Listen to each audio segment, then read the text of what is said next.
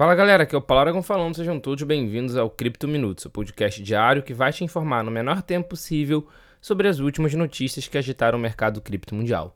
E para começar o Cripto Minuto de hoje, a gente vai falar sobre a nova onda do momento, que são sobre os tokens BRC20, que são os tokens que rodam em cima da blockchain do Bitcoin. É isso mesmo, é, são os tokens que utilizam a rede do Bitcoin e utilizam o protocolo Ordinals e agora a rede do Bitcoin também tem token. Eu sei, isso pode, ser, isso pode parecer um pouco estranho para você que ainda não está acostumado sobre isso, mas existe. E esses tokens atingiram no dia de ontem, no dia 9 de maio de 2023, a, o valor de capitalização de mercado de 1 bilhão de dólares. A marca destaca, né, naturalmente, a rápida ascensão dos ativos na blockchain do Bitcoin. O projeto que lidera o segmento é o ORD, projeto de meme coin com valor de mercado de aproximadamente 471 milhões de dólares. O token ORD foi listado recentemente na plataforma Gate.io e na Crypto.com e subiu 30%, por exemplo, só nesse último dia 9, segundo dados da plataforma CoinGecko. No momento, por exemplo, que eu separei essa notícia para dar para vocês, o criptoativo estava custando cerca de 20 dólares. Em segundo lugar, depois do Word, estava o projeto NALS, N-A-L-S, com um valor de mercado com market cap de 13,3 milhões, seguido pelo VPMX com 3 milhões. É, se somando todos esses, daria de fato um bi de dólar.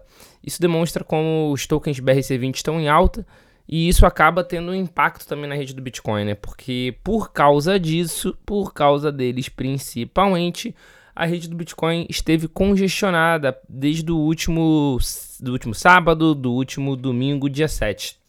Então, por estar congestionada, naturalmente as taxas de transação do Bitcoin estão mais elevadas. Mas isso é algo que a gente já espera né, que aconteça de fato quando o Bitcoin passar a ser mais utilizado. Por isso que hoje em dia existem soluções de segunda camada, como a Lightning Network, que visam justamente baratear até quase que jogar para zero realmente o custo final das transações. Mas enfim, movimento importante do mercado que vale a pena acompanhar mais. Um outro movimento importante foi que no primeiro trimestre de 2023 os brasileiros negociaram um volume de criptomoedas 17,7% maior do que no mesmo período do ano passado. Com isso, o montante total chegou a 46 bilhões de reais, de acordo com dados da Receita Federal. Além disso, o número de negociações também cresceu, o que resultou num novo recorde de CPFs e CNPJs operando criptomoedas. E o grande destaque em termos de crescimento ficou com uma criptomoeda que tem ligação direta com o Brasil. Somente em março, para vocês terem uma ideia, o volume total atingiu 15,8 bilhões de reais, praticamente o, o mesmo de fevereiro. Em contrapartida, o valor representa uma alta de 32% na comparação de, com março de 2022. Quem liderou as negociações foi o stablecoin USDT, que correspondeu a 37,1 bilhões ao longo do trimestre. É, depois do, do BTC, teve o USDT, depois do USDT, teve o BTC, depois do BTC, teve o ETH, o Ethereum. E de acordo com a Receita Federal, nesse primeiro trimestre também teve um, recorde de CPFs. Mais de 1,6 milhões de CPFs declararam operações com criptomoedas, quebrando um novo recorde. Além disso, se somam cerca de 60 mil CNPJs. Ou seja, cada vez mais gente, tem gente declarando realmente para a Receita Federal. Né? Isso provavelmente é o reporte mensal da Instrução Normativa 1888 de 2019. Ou seja, o que eu quero dizer com isso? Que esse é um número com certeza subestimado, certeza absoluta que é um número real. O número real é bem maior do que esse e muita gente não faz essa instrução, muita gente não faz esse reporte mensal. E continuando o Cripto Minuto de hoje, a gente vai voltar um pouquinho sobre a questão dos tokens BRC20. Né? É, começou a surgir dentro da blockchain do Bitcoin NFT que é justamente a parte dos ordinals. E o sucesso dos NFTs de Bitcoin Ordinals atraiu a atenção da maior exchange do mundo, a Binance. E a Binance anunciou que vai adicionar os Bitcoin Ordinals ao seu mercado de NFTs. O protocolo Ordinals, de novo, explicando, é um sistema que permite numerar, marcar os satoshis, que é a menor unidade de medida do Bitcoin. Em outras palavras, ele permite que os usuários transformem satoshis individuais em ativos únicos, ao anexar dados adicionais a cada um deles. Esse processo é conhecido como inscription.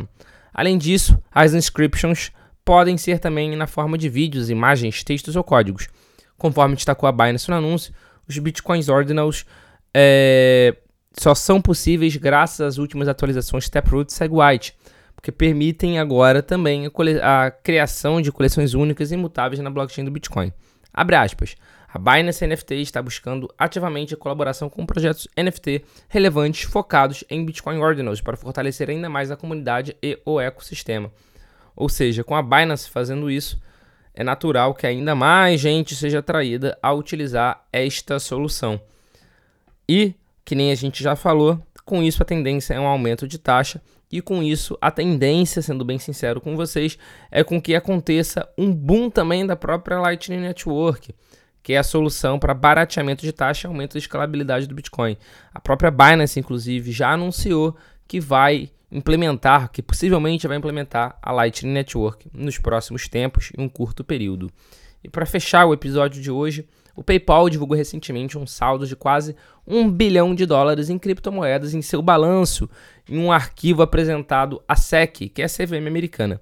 A empresa informou que detém 943 milhões de dólares em ativos de cliente em Bitcoin, Ether, Bitcoin Cash e Litecoin em seu balanço. Em breve, o Mercado Livre deve divulgar o mesmo balanço de, dos criptoativos de seus clientes, incluindo os saldos em sua criptomoeda própria, a ML Coin. Esse arquivo que o, que o PayPal submeteu à SEC, que o Mercado Livre vai fazer, se chama 10Q. E ele é um relatório trimestral de desempenho financeiro exigido pela SEC para divulgar informações financeiras. Desde o final do ano passado, o PayPal registrou um aumento de 339 milhões de dólares em criptoativos de clientes. Abre aspas.